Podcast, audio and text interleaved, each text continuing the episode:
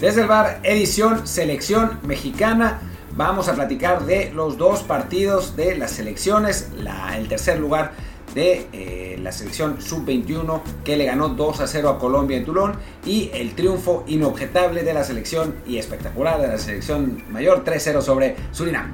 Pero bueno, vamos a hablar de esto. Yo soy Martín del Palacio y me acompaña como siempre Luis Herrera. ¿Qué tal Martín? ¿Qué tal gente que nos acompaña siempre? Y que también la está recién llegada, les recordamos, bueno, le avisamos que estamos siempre en Apple Podcasts, Spotify, Amazon Music, Google Podcasts y muchísimas plataformas más. Por favor, suscríbanse en la que más les guste y si es en Apple Podcasts, que es la que más recomendamos, también les encargamos un review de 5 6 con comentario para que más y más gente nos encuentre. Y de paso, ya que estamos en modo comerciales, recuerden que seguimos en Telegram, en el, canal que está sacando cada vez más exclusivas, más avances, más transmisiones. Eh, el episodio anterior que sacamos un ratito, lo pudieron ver, escuchar en vivo, unos, unas 100 personas ahí en Telegram, arroba desde el bar POD. Así que no se lo pierdan, porque además la gente que se conecta a Telegram todavía está en posibilidad de participar por la rifa de la playera de la selección mexicana firmada por Raúl Jiménez, Andrés Guardado y Memo Ochoa. Así es, pueden entrar y además, bueno, ver los partidos. Íbamos a transmitir el Perú-Australia, pero nos dimos cuenta que se iba a llenar de peruanos y después nos iban a sabotear los capítulos. Así que mejor, mejor decidimos no hacerlo, pero... Pero bueno, ahí están las transmisiones de los partidos, el Gran Premio Fórmula 1, seguramente el Mundial completo va a estar en el Telegram desde el bar, o sea, a no ser que nos bajen el canal antes, pero en ese momento... nosotros, Sí, exacto, hacemos un nuevo canal, pero bueno, en fin, Así vamos a estar. Y bueno, hablemos de, lo que ha pasado con la selección mexicana. Em, ¿Qué te parece si hablamos primero de Tulón? ¿no? Yo quisiera hablar de lo que pasó en Japón.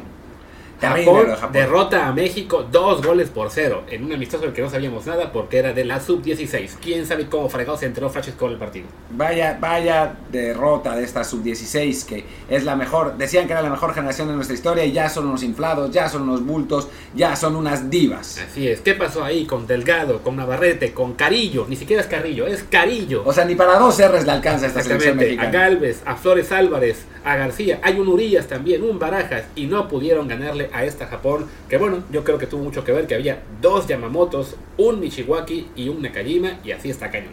Sí, jugaron contra contra el técnico este Sumo Miyuka. Pero bueno, en fin, ah, vamos a... Un Kambayashi. No, si contra un Kambayashi no se puede. Pero bueno, es una misión que nos encontramos de casualidad. Ahora sí, hablemos de el ex torneo de Toulon, el Mauricio Rebelón, que bueno, seguimos ayer por Telegram en vivo, eh, tras la carrera de Fórmula 1, el partido en el que México, pues la verdad, fue muy superior de principio a fin, ¿no? Sí, no, no es que haya jugado realmente bien la selección, pero le alcanzó. O sea, lo que, lo que mostró le alcanzó para ganar una Colombia que, pues, realmente no inquietó al portero García. De hecho, me estoy tratando de pensar si tuvo alguna clara de peligro Colombia, me parece que no, que cero, ¿no? Sí, no, la mayor inquietud habrá sido el propio García, una que salió mal, que no, no midió muy bien un centro, y, y, ahí tuvo oportunidad Colombia, con el partido creo que estaba 1-0 en ese punto, pero sí, no, no fue un, un, partido realmente preocupante para México. Hay que también señalar que esta Colombia mandó un equipo sub-19 que de hecho son mayoría de sub-18, bueno, mejor 18 años. Entonces hay, una ventaja para México ahí en tema de edad, que México mandó una sub-21 y sí se notó. Pero bueno, es, cada, cada país decide a qué selección enviar. No es culpa de México que algunos enviaran una sub-19. Francia con la sub-20 le alcanzó para pasarle por encima a prácticamente todo el mundo, aunque contra Venezuela aparentemente sufrió más de lo esperado. Lo dicho, esa Venezuela la tomamos muy a la ligera por el, por el país, por su historia, pero sí era un equipo eh, interesante, que además también a, pues, México también le ganó en fase de grupos. Pero bueno, volviendo al partido de México, eh, además aprovechó ahí el técnico Chavarán para igual rotar. Hubo cinco cambios respecto a la semifinal. Cambió al portero, a ambos laterales, le dio a Galdames también titularidad, regresó Zapata al, al once inicial. O sea, creo que Chavarán entendió que este torneo, más allá de que siempre en México se exigen resultados y quedar en el podio, pues también era importante darle juego a todo el equipo y de los 20, 21 que llevó, habrán jugado por lo menos dos partidos completos, unos 16 y 17. Sí, jugaron, jugaron un montón. Y la verdad es que la selección mexicana no notó los cambios, ¿eh? O sea, jugó, creo que su mejor partido del, del torneo de Tulón. Lo que dijimos, ganó con mucha, con mucha facilidad. Los goles fueron eh, de Santi Muñoz en un error garrafal del portero colombiano que se pasó en un centro y, llegó Santi a, rematar en el segundo poste. Y después de Efraín Álvarez en una jugada en la que México gana la pelota en la salida combinan Pisuto, el propio Muñoz y Efraín Álvarez y Álvarez define bien con una, con una pelota de zurda a poste cambiado. ¿no? Eh, una selección mexicana que pues, no sé si decir que fue de menos a más en el torneo, porque tampoco es cierto, después nos goleó Francia, Eh, por ahí veía que, que, había gente en Twitter criticando a la selección, eh, diciendo que habían sido errores básicos tácticos de la selección por la derrota contra Francia, se vio que no vieron el partido completo y nada más vieron los highlights. ¿no? Sí, o sea, esa Francia nos iba a ganar 95, 96 de cada 100 y los demás serían empates con una victoria, quizá por ahí de milagro, metiendo un gol en el minuto 1 y luego aguantando eh, todo el tiempo colgados del, del poste. Es, es, un equipo muy superior esa Francia a este México, una selección sub-21 que bueno, no podía incluir a todo lo mejor en esa categoría porque algunos aún tienen 20 y 19 años y están en el equipo que va a competir en el premundial eh, sub-20 en unas semanas. Entonces, bueno, es una convocatoria nueva con muchos jugadores que entre sí no, no han jugado juntos. El, el, desempeño me parece que fue eh, normal, creo que eh, sí, algunos momentos, eh, digamos, flojos contra, contra Ghana, en particular el primer partido, cuando era normal, contra Venezuela, una, un estado de la cancha muy, muy malo, que ahí sí creo que le afectó más a México que al rival, eh, pero también con momentos interesantes, a Indonesia se le dominó prácticamente todo el partido, salvo un pequeño, un pequeño tramo, contra Francia un buen segundo tiempo en términos de competitividad, de personalidad, y a Colombia, pues sí, le, le dominan con claridad para el tercer lugar, creo que lo que más se puede tomar este torneo para México, más del resultado, es pues qué jugadores dejaron buena impresión y creemos que vamos a seguir viendo en próximas convocatorias con lo que será, digamos, ya el proceso olímpico de un equipo que en teoría por edad debe ser la base del que jugará el próximo año centroamericanos, panamericanos y esperemos en dos años los olímpicos. Sí, y a ver, hablamos de los, de los futbolistas que, que nos impresionaron. Yo creo que el mejor de México, pese a todo y dentro de todo, fue Santiago Muñoz. O sea, me parece que fue el que... No, fue una, una digamos, actuación muy pareja de los jugadores mexicanos. No hubo uno que dijeras, no es como hace tres años que creo que Laines rompió sí. el, el, torneo. Esta vez eh, fue, fue, una actuación pareja. Creo que Muñoz demostró que es un centro delantero muy completo, ¿no? Tuvo algunas fallas, pues poco características en manos a mano, en, en, sobre todo el primero, el primero y el segundo partido se la pasó cayéndose sin, sin realmente imponerse, pero después de a poco creo que, fue mejorando. También hay que pensar que a pesar de que ha jugado partidos con el Newcastle, no, no ha jugado muchos partidos completos, ¿no? no ha tenido tanta actividad, entonces pues creo que le costó el ritmo, lo mismo podemos decir de, Eugenio Pisuto, que, que, fue recuperando actividad y recuperando sensaciones, todavía le falta, pero dentro de todo me parece que, que Santi Muñoz anduvo bien, el mejor partido fue el último contra Colombia, creo que, es un futbolista que por supuesto que vamos a seguir viendo. Sí, aquí estaba yo viendo lo que es la estética de Santiago con el Newcastle Sub-23, lo veo con cinco partidos de liga, no marca en los de Copa, pero me parece que también ahí jugó quizá uno o dos más, pero bueno, estuvo también lesionado un, buen tramo de la temporada, entonces no, no alcanzó a jugar muchísimo en la filial de Newcastle, no trae el mejor ritmo de juego, además lo, lo, que veíamos y nos comentábamos de esos partidos, que sí, su fit con el Newcastle no es el ideal, no, no es un equipo que se acomode a lo, a lo, a lo que él juega mejor y, y, lo ideal sería que le busquen otra, otra plantilla para el próximo torneo, bueno, otro club, ya sea que se pongan de acuerdo en Newcastle Santos para acabar con la sesión o enviarlo a otro club de Inglaterra eh, más pequeño, no sé, buscarle acomodo porque sí, en Newcastle su futuro francamente no se ve muy halagador, en particular ahora que están en manos de un empresario árabe, bueno, de un consorcio árabe que puede fichar todo lo que se le dé la gana, entonces para Santiago el futuro no está ahí, pero sí, en el torneo se vio bien, yo comentaba que ayer que me parecía muy bueno que por fin rompió la sequía sin anotar en jugada, había marcado un gol de penal, sí se había perdido, me acuerdo, un remate importante en un tiro de esquina, o, o por lo menos jugada así a balón parado. Un mano a mano, un mano a mano clarísimo, eh, ya no, creo que le perdió contra Venezuela incluso, Puede que, ser. que regaló. Entonces sí, eh, viendo cómo están ahora los jugadores mexicanos, en general todos los nueve, que no meten gol en jugada ninguno, pues sí, incluso también esa, esa manera se fue hacia la sub-21 y definitivamente eh, pues para Santiago es, es bueno para la confianza haber marcado en jugada y sí, de este plantel creo que es de esos 4 o 5 prometedores que sí deberían acabar el ciclo en París 24, ¿no? O sea, debe estar él por edad, creo que le da para estar el sub-20 año que viene, vamos a ver. Él es 2002, no, no. no le, ya no le da la edad, va a cumplir 20 pronto, pero bueno, centroamericanos, panamericanos y olímpicos, si lo dejan en sus clubes, podría jugar. Sí, y después el otro destacado, también más porque por lo que hizo, por las por los chispazos que mostró, fue Efraín Álvarez, ¿no? O sea, se notaba que era el jugador más talentoso de la, de, de, la selección, por mucho, muchas veces, salvo el partido contra Francia, creo, era el, partido, era el jugador más talentoso de la cancha, pero sus constantes malas decisiones con el balón lo terminaban condenando, ¿no? Se, ve, lo, se veías que, lo veías que se quitaba dos o tres y después la pasaba mal. ¿no? Había momentos en los que tenía que tirar y no tiraba y trataba de hacer un recorte más y se equivocaba otra vez, ¿no? Con la pelota en los pies, poco que, que reclamarle Efraín, pero la parte mental me parece que es en la que todavía tiene mucho que mejorar. Sí, que bueno, eh, ahí a favor de Santiago y de Efraín juega que eran dos de los jugadores más jóvenes de este plantel. Ambos tienen aún 19 años, van a cumplir los 20 en el caso de Efraín, creo que mañana o pasado, y en el caso de Santiago Muñoz en un par de meses. Entonces, bueno, el, el futuro de ambos sigue siendo muy prometedor. A Efraín le urge ya que le consiguen un mejor agente y lo mande. No, hombre, no, sí, ya está con Wasserman, ¿no? Sí. Pues bueno, pues que ya Wasserman trabaje. se entiende que él también en el Galaxy no ha logrado consolidarse como una, una figura. El problema es que sí, definitivamente, pues en la MLS va a mostrar chispazos, va a tener días interesantes, pero su desarrollo completo, pues tendrá que llegar cuando se marche a, a otra liga y ahí sí sería importante que se vaya se vaya pronto, ¿no? Santiago y lo que comentábamos, ¿no? Que, que, le consigan un mejor club. Que ojo que a Santiago, eso también es, es, particular, le quedan seis meses de contrato con el Newcastle, lo que es rarísimo, porque pues, va a terminar en invierno, ¿cómo? Entonces vamos a ver qué pasa. Seguramente cambiará de equipo, regresará a México eh, al, en este verano.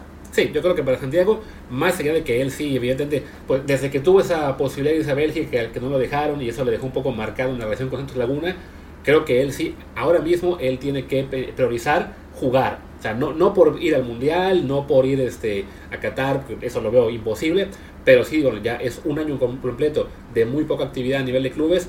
El año que viene para él sí sería importante conseguir que le den minutos donde sea, ¿no? Idealmente, que se hace en Inglaterra, con un equipo menos importante, con un equipo quizá de Championship, hasta de League One, que es la tercera categoría, pero que es muy competitiva todavía en juego pero un lugar donde sí pueda jugar todas las semanas. Eh, y si la opción B es regresar a México con Santos o lo que será ahora, ah, porque vendieron al Tampico, que era ahora será La Paz, pero ya no será de, de ¿cómo se llama? De, de Orlegui, o que lo manden al Sporting de Gijón al Sporting que, que parece que, va a ser de ellos, pero no, a ver, en primera, en, ascenso no, digo, en expansión creo que no, es, es un jugador que tiene que estar en, primera división, ¿no? Eh, y bueno, ojalá se pudiera quedar en, Europa. Lo del Sporting Gijón todavía no es un hecho, ¿no? O sea, cuando, si se vuelve un hecho, pues estaría muy bien. La segunda española es otra cosa, o sea, no es, no es como no es, no es ideal para un joven, eso sí. No, pero bueno, tampoco la League One, pero está bien que se curta, ¿no? O sea, a final de cuentas, creo que le, le podría venir bien. Pero bueno, en fin, hablemos de, los demás. Em, Ramón Juárez, el central de que ahora está en San Luis, fue el único jugador mexicano que estuvo en los cinco partidos completos. Eh, lo que hablamos de la rotación, sí fueron apenas unos, fueron que será cinco, cuatro los que jugaron muy poquito y solamente uno, el que tuvo una más cinco fue Parra, el chico este que no sé, creo que de Atlas, ahora veo de dónde es. Pero sí, bueno, Ramón Juárez fue de los jugadores destacados, metió un gol también, dio, una, dio un pase para gol contra Ghana, si no me recuerdo, o al revés. Este, entonces, sí fue de lo más destacado y creo que bueno, también es de los jugadores que le veo yo posibilidades de estar todavía en el resto del proceso de aquí a los Olímpicos. Sí, sin duda. A mí me gustó más el otro central, Víctor eh, Víctor Guzmán ¿no? Me parece que, que es un jugador con más, con más potencial, eh, quizás menos imponente físicamente, pero más rápido, eh, de reacciones más dúctiles, digamos, más fácil para, para moverse. Es, digo, los dos son, son interesantes. Guzmán es un año menor también. Em, y bueno, pues se hablaba de que lo quería el Milan, era una mamada, pero pero digo, lo habían, había ido un scout del Milan, lo estaba, scout, estaba scouteando a ver a los jugadores y había mencionó a él como a uno que, que le gustó, ¿no? lo malo fue que los vieron luego contra Francia y creo que ahí ninguno de los dos lo hizo particularmente bien, aunque los errores más graves vinieron en ambas laterales. Sí, en ambas laterales. Eh, después, ¿quién más? Benjamín Galdames creo que demostró su importancia para el equipo cuando no jugó, ¿no? El, eh, el, partido que no estuvo contra, contra Francia, que no empezó, la media cancha del equipo fue una catástrofe. Después ya entró de cambio al medio tiempo y el equipo mejoró un montón. Y contra Colombia estuvo todo el partido y estuvo bastante bien. Sí, no, y en términos de lo que mostraba de personalidad, de liderazgo, de, de meter la pierna, pues ahí, muy, al ser su, su sangre chilena, eh, se hace presente. Y viendo que a nivel mayor, desde hace ya muchos años, algo que le falta al equipo mexicano es eso, ¿no? Líderes realmente de peso. Vamos aquí a ver mostrando, pero lo quedan en su momento, en nuestra generación, este, eh, con, los jóvenes. Pues García Aspe, Bernal, Nacho Ambriz, ese tipo de jugadores este, que tuvimos en los 90 en principio del 2000, pero en los últimos 10, 15 años, realmente creo que desde Rafa Márquez, que además era un tipo de diferente, no hemos tenido alguien del estilo de Galdames que pueda ser ese líder por, eh, pues por eso, ¿no? Por empuje, por garra, por intensidad. por intensidad, por poner el ejemplo al resto, ¿no? Sí, sí, o sea, Guardado es un líder pero fuera de la cancha, ¿no? No es, no es un jugador... Digo, y se ha vuelto más intenso dentro de su propio... Pero no es, no es un tipo que choque, que pelee, que pegue, que... O sea, Galdame sí mordía. Entró de cambio en el partido contra Francia, que fue, a los, los jugadores mexicanos estaban muy, pues, ¿cómo decirlo? Como... Ay, no sé cómo... como- Impresionados Impresionados, sí, no sé. O sea, como sí lo intentaban y sí, sí corrían y todo, pero les faltaba como esa mala leche que a veces necesita, ese, ese como empuje. Y entró Galdames y fue, empezó a dar golpecitos al final de las jugadas, a chocar un poco más, a desplazar, etcétera, y eso contagió a sus compañeros, ¿no? Yo hubo así como conato de bronca con, con algunos franceses y eso, pero es lo que necesitaba México en ese partido Sí. para, para volverse a meter. Y lo hicieron, ¿no? Entonces creo que es, que es un jugador que, que en ese sentido pues impresionó bastante. Sí, y de ahí en fuera, así muy rápido, Pisuto creo que no estuvo del todo bien, salvo contra, que fue Indonesia, si no me recuerdo. Pero bueno, se entiende que viene una temporada en la que ha jugado muy, muy poco. Entonces, para él lo importante era sobre todo ya recuperar actividad, ganar confianza y esperemos que esto le ayude para volver al Braga, eh, aunque sea con el filial, y ahí empezar ya a jugar mucho más el próximo año, ¿no? Está también Ociel Herrera, el de Atlas, que entró de cambio en el su primera oportunidad y luego se ganó el puesto ya de fijo. A mí fue de los que Creo más que me gustó. Dejó muy buena impresión. El portero Holguín eh, empezó bien, después ya en su última actuación le criticaron mucho contra Francia. Creo que tiene buen futuro, pero está joven. A los porteros es muy complicado medirles a los 20, 21 años. Estamos viendo el partido de, de Perú contra Australia cuando grabamos y que de repente nos quedamos callados un segundo, es por eso, porque nos emociona mucho esto. Y de ahí en fuera, Rodríguez de lateral, creo que de laterales no me gustó casi ninguno. Un poco más los que jugaron ayer, Aceves y Castillo, pero no fue una zona que destacara mucho de, de la selección, tampoco Rivas. Medina con altibajos, este extremo que hicieron Carrilero contra Francia Sí. y que no funcionaba. Eh, Naveda, bien, aunque bueno, le costó ahí también el, con el tema de que salió lesionado contra Ghana y se perdió el partido contra Venezuela, donde quizá ser importante ahí. Zapata, Más también altibajos. El portero García no tuvo demasiada actividad, le jugó contra Indonesia y Colombia, que fueron quizás los juegos donde más claro dominó México.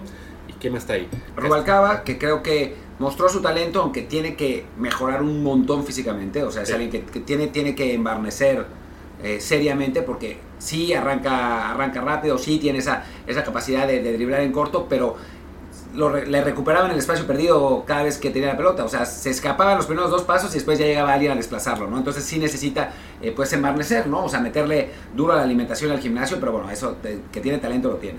Digo, jugaron muy poquito este Parra, Montaño, Robles y Uciel García, entonces de ellos no podemos decir gran cosa. Y ya para el último lugar, eh, no porque queramos hacer eh, leña de árbol caído, pero creo que Teun Vilke pues mostró que es un delantero limitado, aunque ojalá que le vaya muy bien en el siguiente año en Italia. Sí, es un delantero que te sirve para rematar, ¿no? Un jugador de, de muy buen físico, de, de- de buena estatura, que seguramente remata bien, pero no sabemos por qué no remató. Digo, pero lo que, lo que hemos visto de él en, las básicas de Italia, pues sí, es un buen rematador, pero es un jugador al que le cuesta mucho trabajo en el balón, lento, eh, que no está todavía lo maduro que podría estar en, eh, para, para la posición. También es normal, tiene 20 años y esa posición y ese tipo de físico específicamente ti- tienden a desarrollarse mucho más tarde, o sea, los 20 normalmente ni, ni figuran, así que pues no es, no es para tanto, pero sí, no es, no es un jugador en este momento que esté cercano remotamente al nivel de Santi Muñoz, por ejemplo. Sí. ¿no? O sea, era, era una gran diferencia. Creo que lo vi mejor contra Colombia, desplazando más, yendo, yendo mejor, pero por ejemplo contra Francia se notó Sí, no, era- fue, una, fue una labor este, pues desafortunada en general, tu- esa no contra Francia, y también creo que contra quién más, contra Venezuela. Todos los- todos los partidos. tanto- O sea, es un, fue un partido en el que dejó claro, sobre todo para quien, luego tenemos esta discusión ahí en las redes con, con Alex Carrasquedo y los demás embajadores aztecas y la gente que, que sigue a los en el extranjero, de que el estar fuera no es equivalente automático a que sean mejores prospectos o que tengan mayor potencial o que ya sea más mérito que estar aún jugando en la sub-20 de la Liga MX, ¿no? O sea, qué bueno que ya esté él en Europa, que tenga el pasaporte comunitario, lo cual le facilita mucho las cosas, pero si ya tiene o está por cumplir los 20 años y aún no debuta en primera división, ya tiene, los 20 ya, ya ya tiene 20 años, de hecho los cumplió el 14 de marzo, este, pues es por algo, ¿no? Porque sus limitaciones aún son eh, muy evidentes y bueno, ya por edad no puede jugar en la Liga Primera de Italia, así que esperemos que el Spal lo, lo suba al primer equipo en la Serie B este año, pero sí es un delantero que si va a ser eh, importante en el futuro para selección, aún le queda un, tramo muy largo por recorrer. Sí, largo, largo, largo. Digo, vamos a verlo, pero yo ayer hacía mi lista, mi ranking de los cinco eh, mejores nueve prospectos que, que, tenía en México y no en ningún momento consideré poner a Teo, ¿no? O sea, me parece que hay jugadores más, más interesantes, con mayor nivel. Los dos de la sub-20 me parece que son mejores. Eh, creo que, que, hay ahí un, un trecho todavía para, para el México holandés para recorrer. Correcto, y creo que ahora ya podemos pasar a hablar de la selección mayor. ¿no? Bueno, la selección que vestimos de mayor, que jugó contra Surinam, la, la, B que está en la Nations League, que pues dejó una impresión no muy, pues no muy buena, hay que decirlo, ante Surinam. Creo también que había una expectativa un poco, eh, no sé si excesiva o por lo menos no muy clara de lo que era el partido.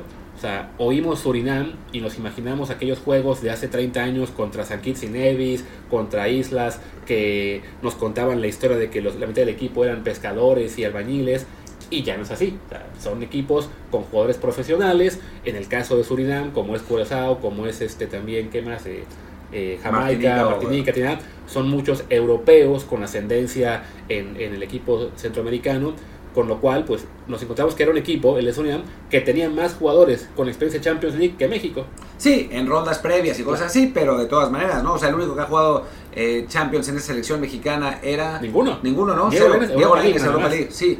Eh, mientras que de ellos tenían, creo que siete, ¿no? Eran, eran siete con experiencia europea y cuatro con experiencia en Champions, tres de ellos en fase de grupos. Sí, equipos eh, de, de mediano nivel, de Suecia, de Holanda, alguno, de Turquía de Bulgaria, de Eslovaquia, pero a fin de cuentas están en ligas europeas y entonces sí, cuando te, enfrentas a ellos pensando que va a ser un paseo y que simplemente con caminar y avanzar la pelota van a entrar ocho goles, tengo un equipo de que son jugadores que tácticamente se saben parar, que te complican un poco la vida, que no es para que te dé miedo perder contra ellos, pero sí, no era tan sencillo eh, pensar en una goleada y ante un equipo mexicano, que era el equipo B, con un 11 que era la primera vez que se ponía junto, pues sí, no, no fue una exhibición muy completa de la selección. No, y aún así le alcanzó para ganar 3-0, de ellos dos goles pues perfectamente evitables para Surinam, el tercero es una risa, el portero se lo come todo, y el otro, el penal que, que, sí, fue, que sí fue gol, también un penal que, digo, la pelota iba afuera y aún así tiraron a Laines, pero, pero bueno, pues más allá del resultado, que se sacó y lo que quieran,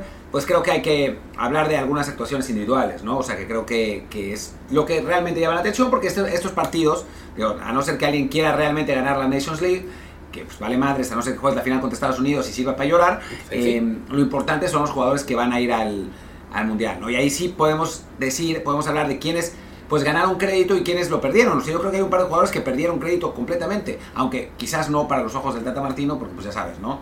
O, sea, Pizarro. O sea, Pizarro, sí. Yo creo que el que más ganó crédito dentro de todo, y aunque luego no le gusta a la gente, es Laines.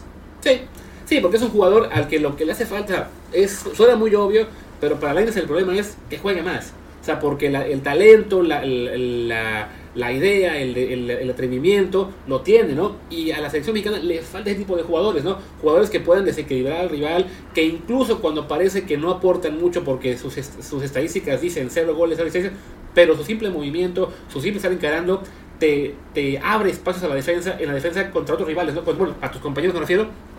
Esa presencia es buena para México y desafortunadamente ni siquiera cuando están a veces Tecatito y Chucky jugando tienes ese mismo atrevimiento que te muestra Diego. Es raro, ¿no? Porque Chucky era eso, pero cambió estando en, en, en Europa, se convirtió en ser un jugador más completo, pero quizás menos eléctrico, ¿no? Sí. Y lo que tiene Diego y lo que tiene Marcelo Flores también, que se notó cuando entró, es que agarran la pelota y van para adelante, ¿no? Después se tienen que regresar y tocar hacia atrás si es necesario, ¿no? Pero lo primero que piensan es ir hacia adelante, que eso no tiene la selección mexicana mucho, ¿no? O sea, eh, los mediocampistas sin duda ninguno, cero. Y después los extremos, pues Lozano lo tiene más o menos, porque lo ha perdido, y Corona sí lo tiene, pero busca más bien regatear, más, que, más que ir hacia adelante vertical. Y Diego no, o sea, Diego sí va para adelante y genera esos penales absurdos a veces, como el que ganó contra Panamá y ese también, pero que tienen que ver con ese movimiento y con la torpeza de los defensores a los que enfrenta. ¿no? Entonces, creo que es un jugador con características que no hay en la selección mexicana y que pues va a terminar colándose por eso, ¿no? O sea, más allá del momento por el, de forma en el que esté, hablábamos de que tenía una oferta del Braga que no le hace tanta gracia porque quiere ir un equipo que juegue un torneo europeo más importante o que, o que tenga posibilidad de ganar un título, pero bueno, es una, o sea, sería, es la, la, indicación de que le están buscando espacios y que tiene la chance de jugar. Estás buscando el Braga, eh, va a jugar Europa League. Sí, no, a lo que me dijo que, bueno, si un equipo que no tiene un tanto nombre, fue cuarto de la Liga Portuguesa el año pasado, va a jugar Europa League, entonces sería bueno que, creo que va a jugar fase previa de Europa League, pero bueno, dice que tiene una posibilidad de meterse. Eh, sus asesores, sea su familia, sea su agente, sea Andrés Guardado, aunque lo asesoró mal París al Betis en su momento, le tienen que decir que ahora mismo Lainez no tiene que pensar en irse equipos grandes o en pelear títulos, tiene que pensar en jugar, ¿no?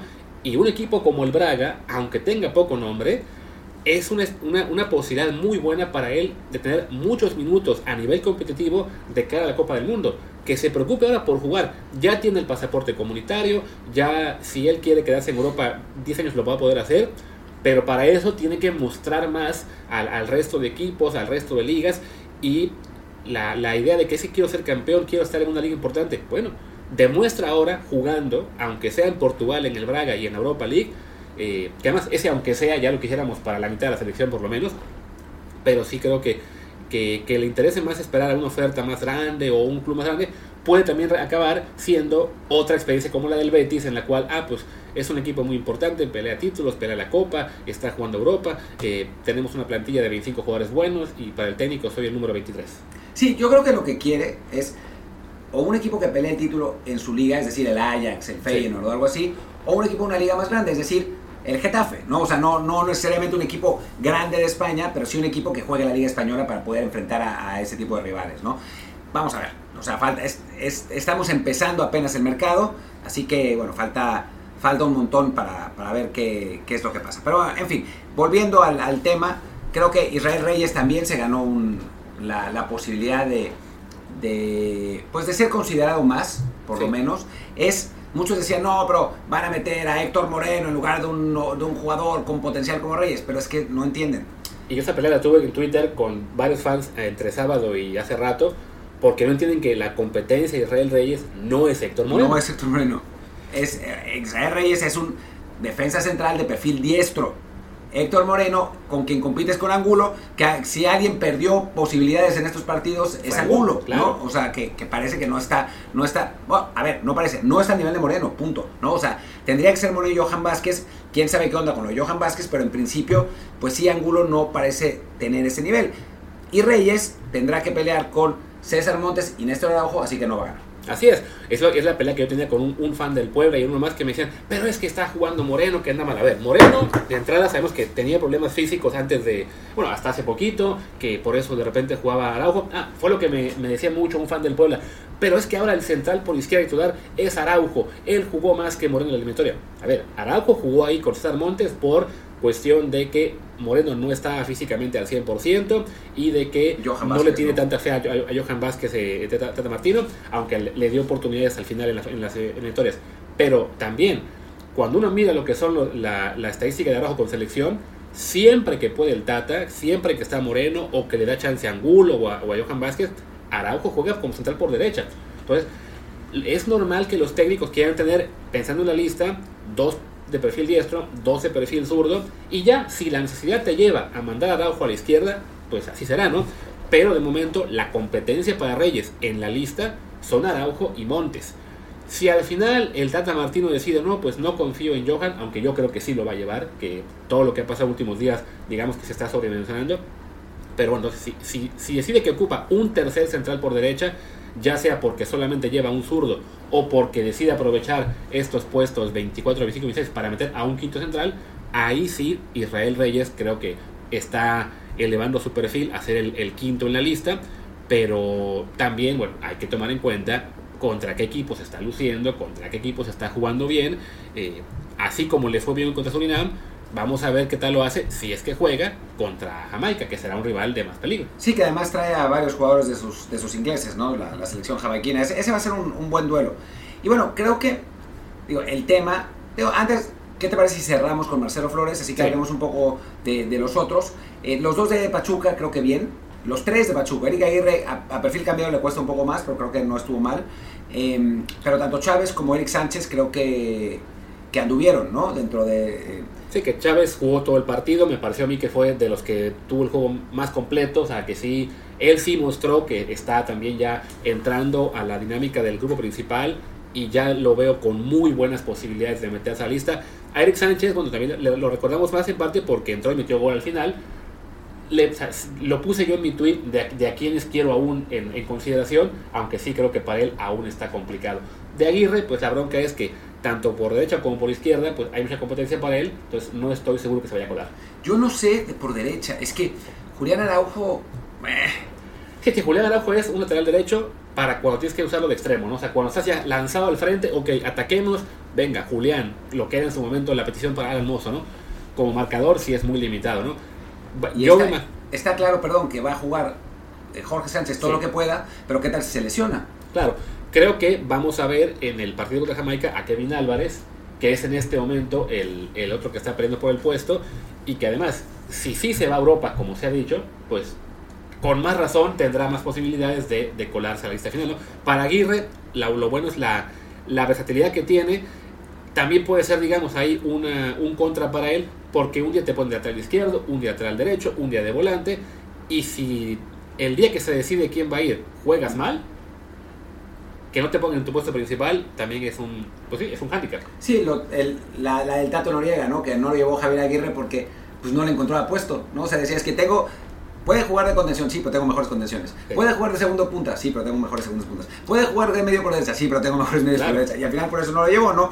Eh, pero bueno, en fin. Ah, que ojo, decías que lo estás de Pachuca, pero aquí es de Monterrey. Estabas pensando en Kevin. Ah, sí, sí. No, no estaba pensando en Aguirre, que era de Pachuca antes. Ah, eh, pero bueno, sí, se me olvidó que estaba en Monterrey ya desde hace rato. Eh, Luis está muriendo de COVID. Pero bueno, Así parece. en fin. Y, y después creo que pues Luis Romo ni para bien ni para mal, pero creo que no está bueno que no se hayan puesto en un partido así.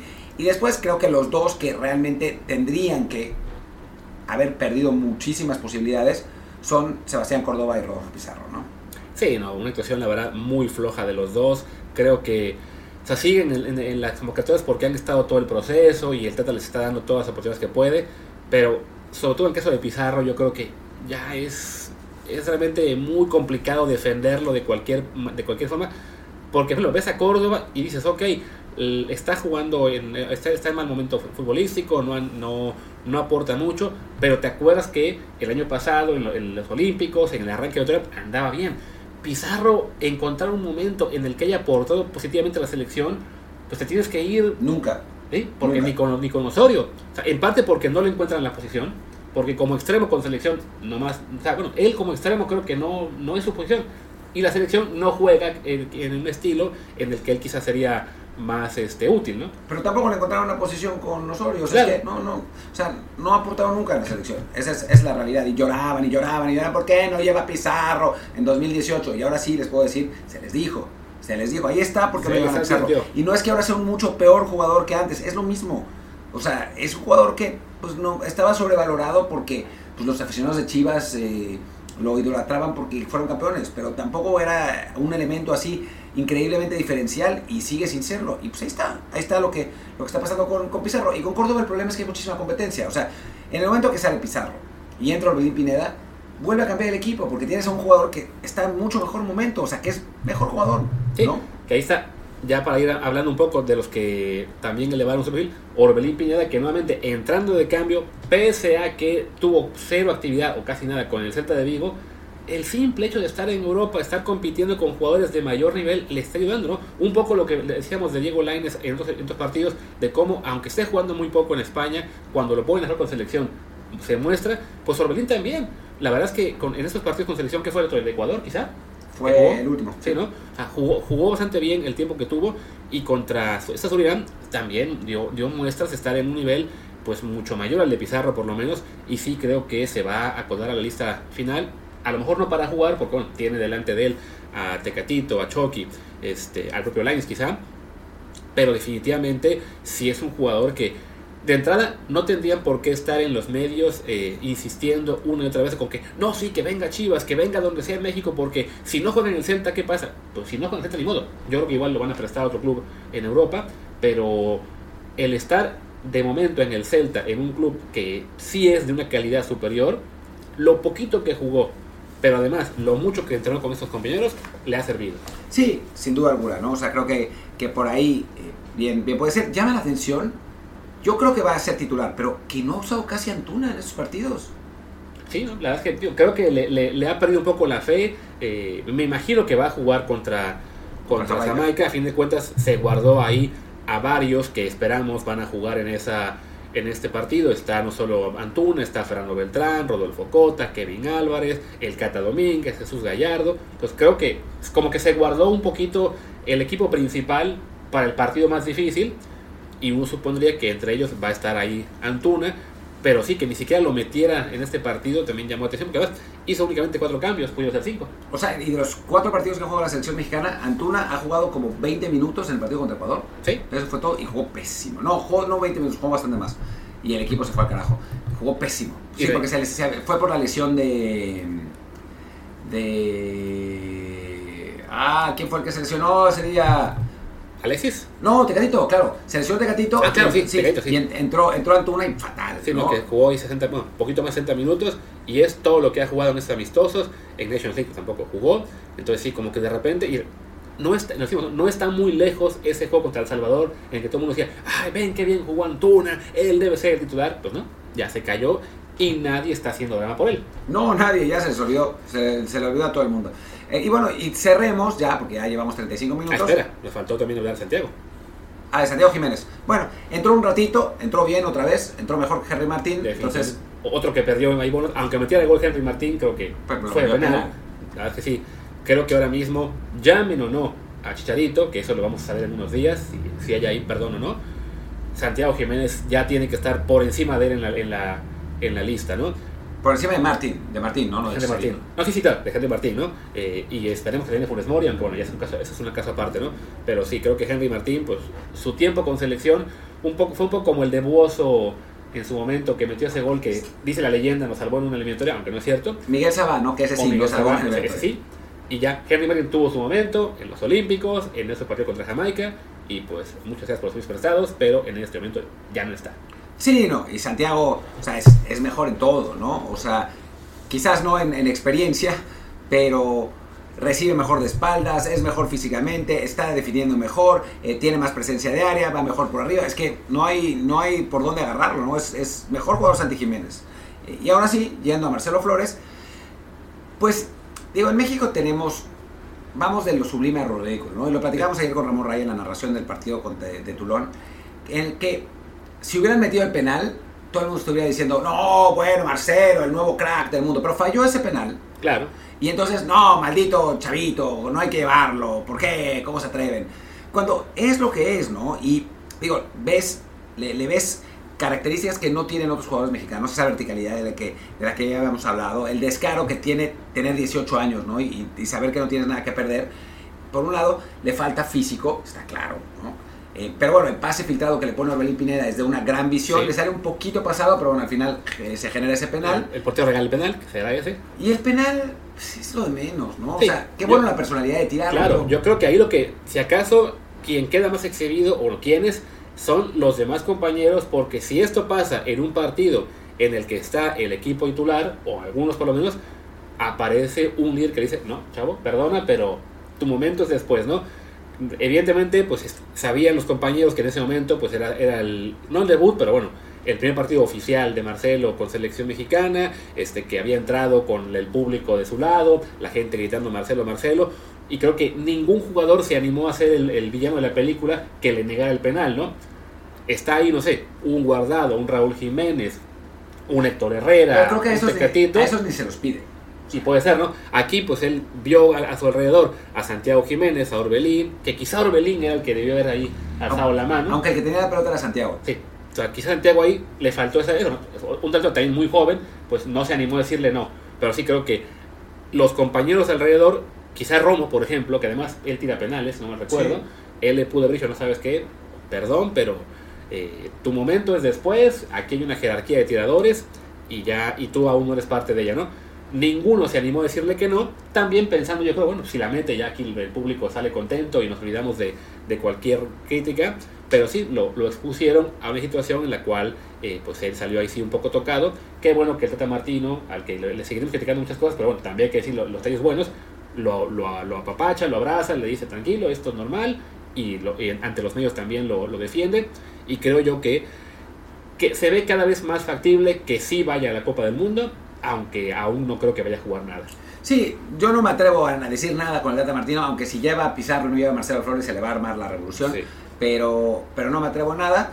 Pero sí, se ve, se le nota un jugador distinto, ¿no? Ya nos decían los propios seleccionados que en los entrenamientos se le notaba la, la calidad, ahora la mostró. A mí me gustaría que le pusiera más tiempo, a ver si lo mete contra Jamaica. Supongo que depende del partido, o sea, si empiezan a tirar patadas los jamaiquinos como suelen, quizás no lo quiera exponer. Sí, ese lo veo mucho más complicado que lo meta. Pero bueno, si por, por ahí México va ganando o algo así, pues podría, podría meterlo. Sería bueno para curtirse si es que el partido no está demasiado bronco, tampoco se trata de lesionarlo. Y después ya ahora sí para cerrar, lo del público de Torreón me parece inadmisible, ¿no? Están llore y llore y llore y llore y llore, muevan a la selección, lleven a otras plazas. Eh, el, público en otras plazas es más noble, es más bueno, va a apoyarnos, que van y tres cuartos de entrada. Sí, no, o sea, no, hay excusa, ¿no? Es que es el rival Surinam, es que no es la selección mayor. A ver, eh, con eso, si este partido lo mandaban a Dallas, Texas, y lo ponían en el estadio este de los Cowboys, que le caben como 100 mil, a lo mejor no llenaban, pero metían 85 mil, ¿no? Entonces, cuando estamos critique, critique, que los moleros, que, que la selección siempre juega en Azteca, pues cuando tienes una oportunidad de tener a la selección mayor, aunque sea una selección mayor B o C, la tienes que aprovechar. La tienes que justificar que te están mandando el equipo y que, y que te muestren al equipo para que digan, no, mira, contra Surinam metimos el equipo al estadio lleno y la gente se, se portó bien, apoyó bastante. Pues venga, vamos a darle otro partido. Me parece que la última vez que estuvo la selección en, en Torreón había sido hace muchos años un partido en el que Ochoa cometió un error y que Osvaldo, ¿no? algo así, y que Osvaldo hizo ahí un poco de show en la tribuna y desde entonces no había estado la selección. Entonces como de, ¿sabes qué? Aprovecha esta oportunidad, ¿no? No es un partido muy atractivo, no creo que hayan estado los votos tampoco tan caros como para no ir.